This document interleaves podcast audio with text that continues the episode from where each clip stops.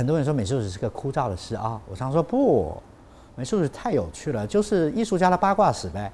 对我来说，为什么徐悲鸿会吃醋？常玉的醋哦，原来原来在考证哦，原来那时候常玉拍了一堆蒋碧薇对着他微笑的照片，但是最后蒋碧薇讨厌死了常玉，多好玩这八卦史。常玉，我收了一张常玉的一张很漂亮的裸女，来源非常好。他经常把对女性性的部分、男性的观点，但是他经常接近于成熟的肉身，转化接近丰盈的水果。南海裸女就是半截，他画的是巴黎画派最有名的女人 Kiki。你知道那时候大家 Kiki 是 waitress 乡下来的，个性特别开朗，特别对艺术家友善，然后很多艺术家都画了她的裸线裸体。她特别大方，她自己也画家。最后她嫁给一个其中一个艺术家。第一个画她的艺术家是福吉塔，日本比常玉更早到巴黎的。他跟常玉是死对头，但是他非常融入巴黎社会，在当时的巴黎他也成名了。常玉一直默默无闻，所以常玉跟他是势不两立，老死不相往来。但是他们画过同一个女人。我拥有福吉的画，但是他是两个裸女。其中一个是他后来的媳妇儿，是个金发的法国女人；一个是 Kiki，另外一个是巴黎画派一个很有名的画家 Kisly，是波兰裔的，然后东欧的，然后也在法国，他也是成名很早，跟福吉塔一样。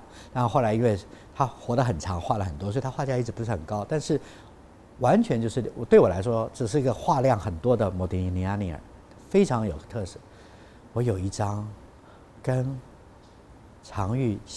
几乎是同一年、同一个姿势的 Kiki 裸体，趣味出来喽！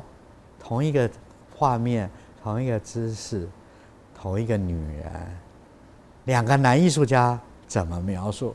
我像挂在同一面墙，三个人，但是福吉塔那一张呢，是因为他要画他的女朋友，所以是正规阶级的挺着。可这两个男人画 Kiki 不一样。常玉画的像一个盘子上一个丰盛的一个水蜜桃，粉红色的水蜜桃，隐约的，重点在胸部和胖胖，因为 Kiki 有一点微胖，白白胖胖的，但是 Kissly 就在女性特质上琢磨，太有趣了。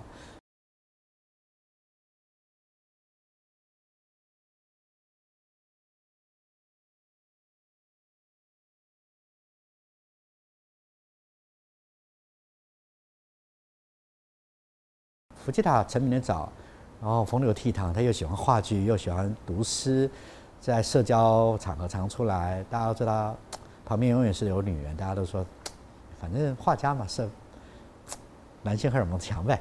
Kiki 又很大方，所以第一次 Kiki 的裸体画，他画完，人家啊，哎，肯定发生什么事儿了。但他们都没有解释。晚年福吉塔他一直是在对抗日本的属于国家系统的美术系统，他一直对抗。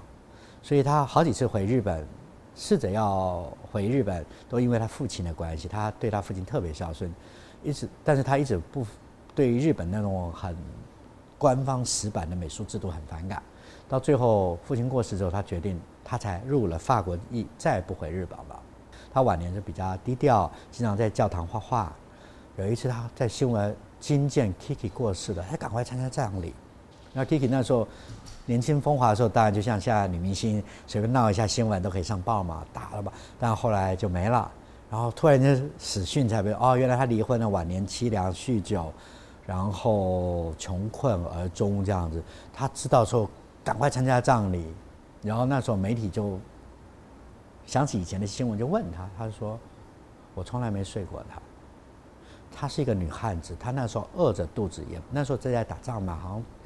大战世界大战时间，然后他又自尊心强，他发现他好几天没吃饭，他只有借着说：“哎，你当我模特儿吧，给他钱。”因为福吉塔有一点钱，他是成名了，他一切用的方法借助一个有自尊心的女，后来他就变成一个很多画家会邀约的一个女模特儿了。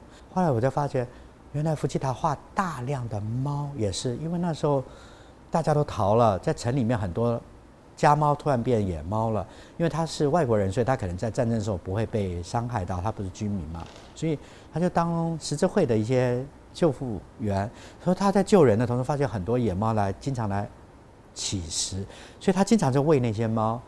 那在喂那些猫的时候，他就开始画猫，所以造成他后来一直画猫的习惯。所以我们才发觉我们误解了这个艺术家。你在想，真的，我们永远想占地。残破的巴黎的时候，人们都散去，那些猫一定不会带走，因为猫不会跟着主人迁移的。那些猫怎么办？原来有一个人，一个艺术家没有离开，在当啊救护员、志愿者的同时，他也在在分一些食物面喂那些猫，甚至他也用同样的道理面对一个自尊心那么强的一个女孩。我说一下 蔡国强吧。一般以朋友相称都叫他老蔡嘛啊，但我不敢，我还是很尊敬他。很多人觉得蔡国强是一个很棒的当代艺术家，我也这么认同。我跟他认识是因为有一次在碉堡展，在金门碉堡展，他策了一他策展人，他邀了有音乐方面的，居然把我邀进来，然后还邀了真的艺术家刘晓东等等这些，每人给一个碉堡，你自己看你要展什么吧。我展了一个卡拉 OK。那时候我就觉得他太聪明了，我不讲我的内容啊。那那次我才第一次跟他比较多的朝夕，他变成一个策展，他必须要随时关怀我们进度。那时候我觉得除了我之外，所邀请的人都是一时之选。现在回头看，哇，个个都是响当当的人物。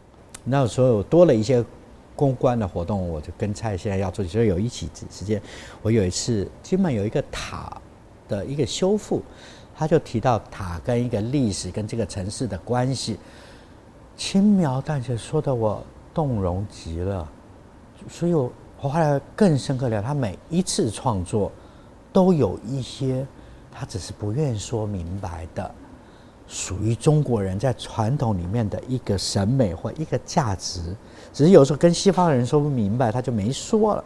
几乎你愿意去研究，都会发，他都永远在跟自己的血缘对照。但我不这样讲，也许蔡蔡老师有些说啊，没有啊，他很谦虚的人。但我发觉没有一次例外。我如果自己去探，我没有人问他，我自己去解读，我都可以解读到他。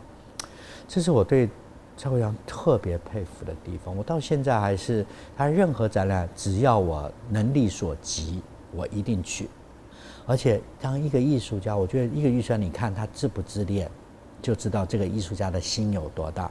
当代有很多卖的很厉害的那种自怜的艺术家，相形之下就弱爆了。碉堡展之前，他急性肠胃炎，我们还会出发，他抱着病躺在酒店，哎，就在这边上，然后还是坚持着，那那就迁就我到我床边跟我开个会吧。你都觉得他，你就知道他对于艺术的热情，然后他不彰显的性格是特别打动我。不管你们怎么评价他，说哎呀，他现在是艺术家很贵的畅销艺术家或怎么样，我都不这么认为。我觉得他每一次的创作动机，对我来说太牛逼了，太牛逼。而且我最要说的，当一个艺术家已经不再讲自己、安慰自己的时候。或者自怜自言自语的时候，我觉得那格局才是有个未来阅读的艺术能量的创作。我觉得他有，他绝对有。